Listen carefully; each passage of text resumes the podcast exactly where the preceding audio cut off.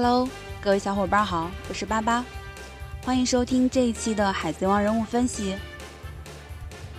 这两周没有听到和范范的节目，会不会有小伙伴表示很想念我们呢？那好啦，我就自恋一点，以为是有的吧。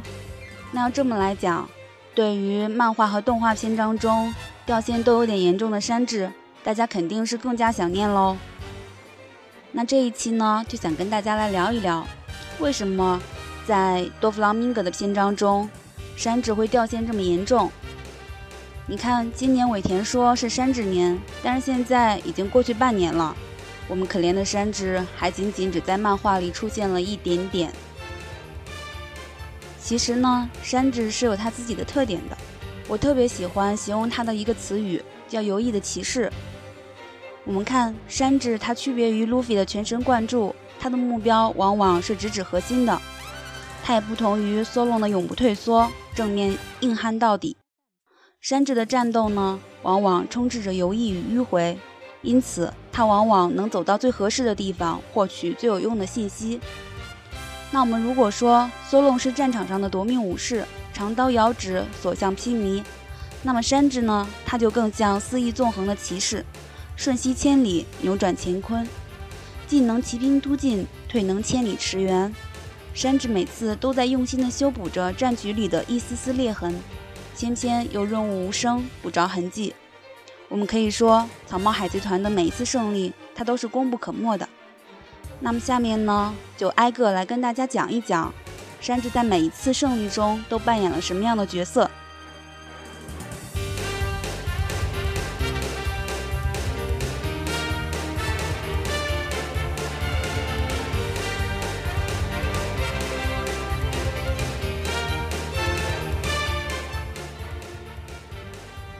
不知道你们还记不记得，在小花园的战斗中，两位巨人大叔他们有着足够的时间去等待着指针，但是草帽一行人连一天的闲暇都欠奉。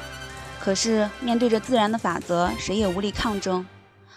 在小花园上，还有巴洛克工作社，有卑鄙龌龊的偷袭，有蜡烛和色彩。索隆、纳米、微微都被禁锢了脚步，而路飞被迷惑了心神。一行人在战场上费尽了周折，才浅浅地获得了胜利。而此时的山治自己在丛林里发现了小蜡屋，本来呢只是和索隆的赌约，却发现了最大的猎物。山治在小蜡屋里获得了永久指针，获得了情报的截获，而且也封锁了消息。我们每每谈起埃尔巴夫箴言下的伟大决斗时，却常常遗忘一个事实。如果不是山治发现了直达阿拉巴斯坦的永久指针，他们这些人不知道还要花费多少时间在这里。那那时候，即使是找到了，估计也什么都来不及了吧。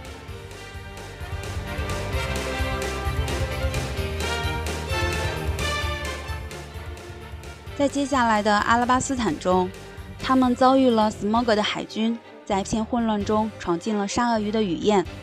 而在路飞、索隆，甚至包括斯莫格等人都身陷囹圄时，山治的突然出现让一切剧情有了接下去的可能。才子佳人，英雄救美。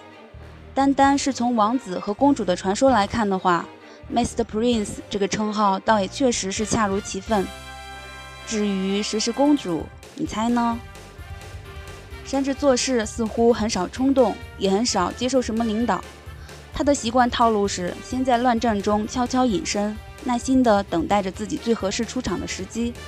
他的出击可能是趁虚而入的突进，一如沙鳄鱼刚刚离开，他就闯入了雨燕，搅了个天翻地覆。所谓迅疾如风，当如是。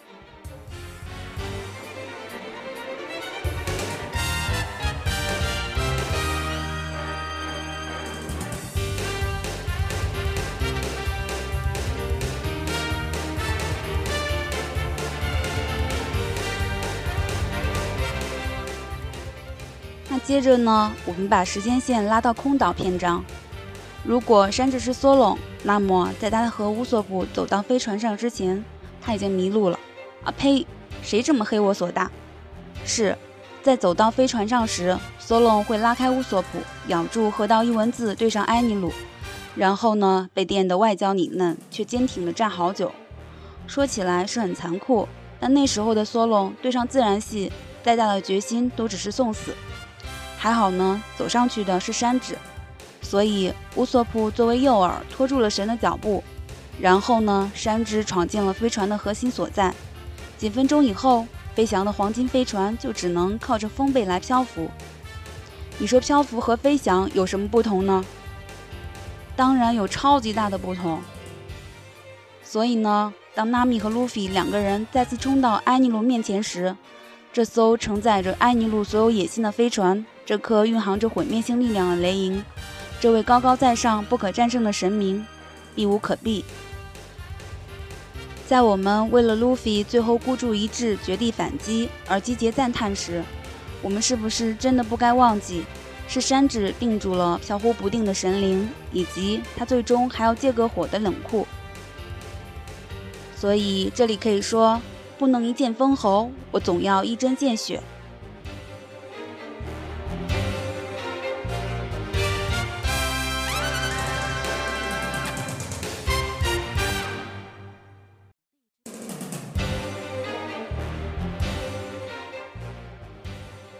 接着呢？到了水之都篇章，在这个篇章，你大概会记得他那句称得上经典的话：“能原谅女人谎言的才是男人。”一如堂吉诃德那般的所谓古典骑士，总要有个贵夫人作为效忠对象。然后他便上了路，还不知道原因，还不清楚未来，还不知道同伴们到底是输是赢，却义无反顾地潜入了冒烟的汤姆号。但凡是骑兵，无论在布置战术的时候有多少迂回纵深，在发起战斗那一刻，多多少少都带着些近乎鲁莽的狠辣果决。比如，你很少见到骑兵在冲锋时会减速或者转弯，而山治就像是陷入了对方阵营的一颗钉子，搅了个天翻地覆之余，还顺手解救了弗兰基和乌索普。而后来，我们看到了狙击王击穿旗帜，看到了他高台上传送钥匙的鹦鹉。你会发现，这一切好像又离不开某个人的提前出发。自然呢，我们也不能忘记那句话：留住命就行了。人都有做得到和做不到的事。这所谓是密战机于电光火石，知己知彼而各司其职者得胜矣。我现在都还能记得那个场景。本来呢，山治在跟卡利法的打斗中，由于不忍心对女士下手，而被卡利法打晕了。后来，他偶然得救于浴缸中的水，获得了重生。当我看到山治夹着烟重新出现在战场上的时候，那一幕那个身影真的是超级帅。我当时就说：“哇塞，太酷了！这真的就是真正的骑士，真正的王子。”请大家容许我花痴一下啦，嘿。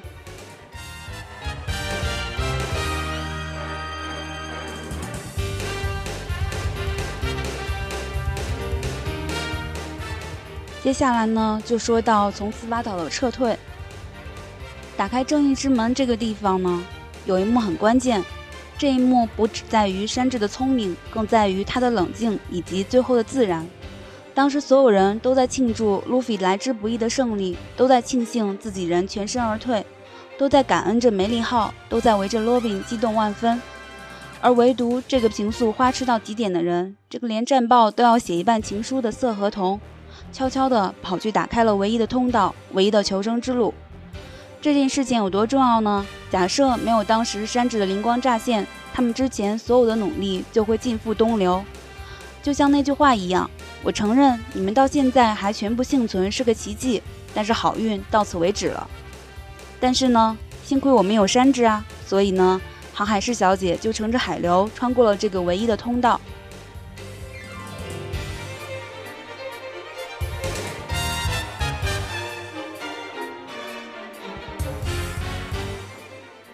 山治君呢？他最让人看不透的地方也在于此。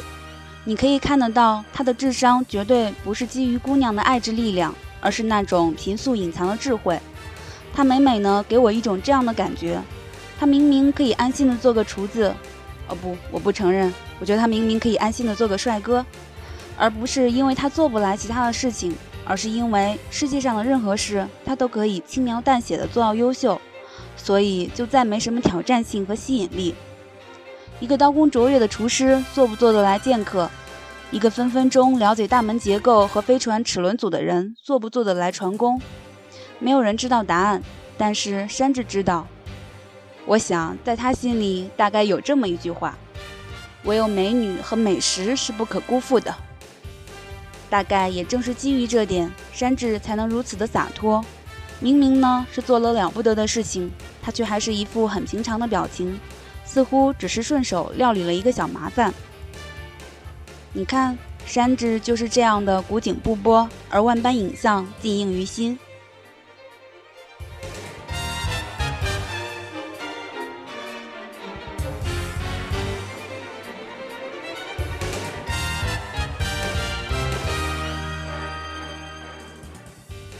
我们姑且把德雷斯罗萨和 P.H 岛合为一个篇章。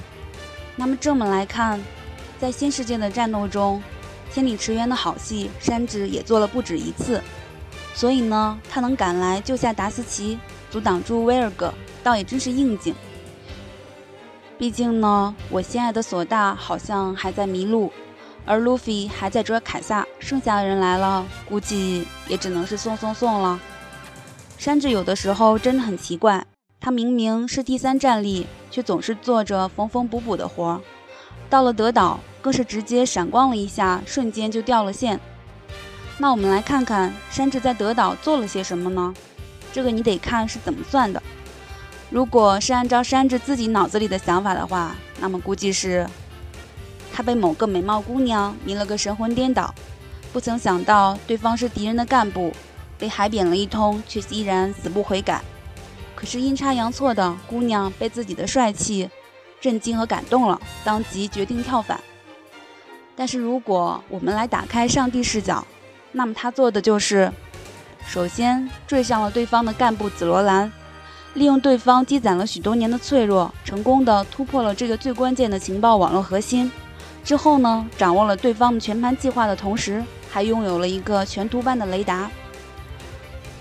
如果你看到后面，就会发现紫罗兰姑娘非常重要。那对于山治的作用，我想也就不用再夸张的形容。但是呢，这还不够。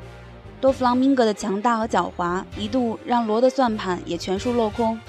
而就在桑尼号将要毁于一旦的时候，挡住多弗朗明哥的又是山治。所以说，我们来看看前前后后的山治军一共在德岛做了以下的事情。救出了警卫门，拿到了和之国的解锁钥匙之一，挡下了威尔格，避免了 G Five 被团灭，也算是给孩子们留了个后路。策反了威奥拉，获得了敌方资料以及实时的侦测雷达，挡住了明格的一击，使得罗有机会补上自己的疏漏。前往下一个岛保驾护航之余，想来还有很多新任务要触发。你看前前后后哪个地方出点岔子，都少不了要多了很多麻烦。所以，当大家在夸索隆、夸路飞、夸乌索普的时候，千万不要忘了山治曾经在德岛留下了多么了不得的东西。所以，我们来重复一下吧。如果说索隆是战场上的夺命武士，长刀遥指，所向披靡，那么山治君更像肆意纵横的骑士，瞬息千里，扭转乾坤。他进能骑兵都进，退能千里驰援。山治每一次都在用心地修补着战局里的一丝丝裂痕，偏又润物无声，不着痕迹。而山治信奉的便是类似于骑士道的东西：平素彬彬有礼，温文尔雅，战场上坚决果断，不带犹豫。他足够睿智，所以比起一味的高歌猛进，他似乎更懂得迂回和侦查。他足够灵活，所以此时。也许他还在对着姑娘犯花痴，下一刻就可以一脚踢开强敌，为队友保驾护航。我们好像没有见过山治倾尽全力的样子，除了在人妖王国里日日夜夜的逃亡，他忽似乎再也没有过索隆和路飞似的拼死奋战。他的过去也还没有被揭开，新的悬赏令之前又一度成了新的谜团。你不能解释他到底哪里来的智慧和底蕴。也不知道他为什么如此甘心的做一个厨师，但是山治之所以并不惹人注目，不是因为他战力不足或者定位转移，而是因为他的全能和可靠。有别于其他人的鲜明旗帜，他总是默默地做好别人疏忽的一切，就像厨子总是安心地做着后勤一样。他不是那个最出风头的蓝度或者告的，但是没有他，那些经验和奇迹或许本身也就再没有任何意义。总结来说，就只有一句话。山治的掉线只是为了下一次出场时能再次一鸣惊人。嗯，那这一期呢，为了保护动画党们，我就不再多说关于漫画中山治近期出场的剧情了。大家有兴趣的呢，可以自己再去看一下喽。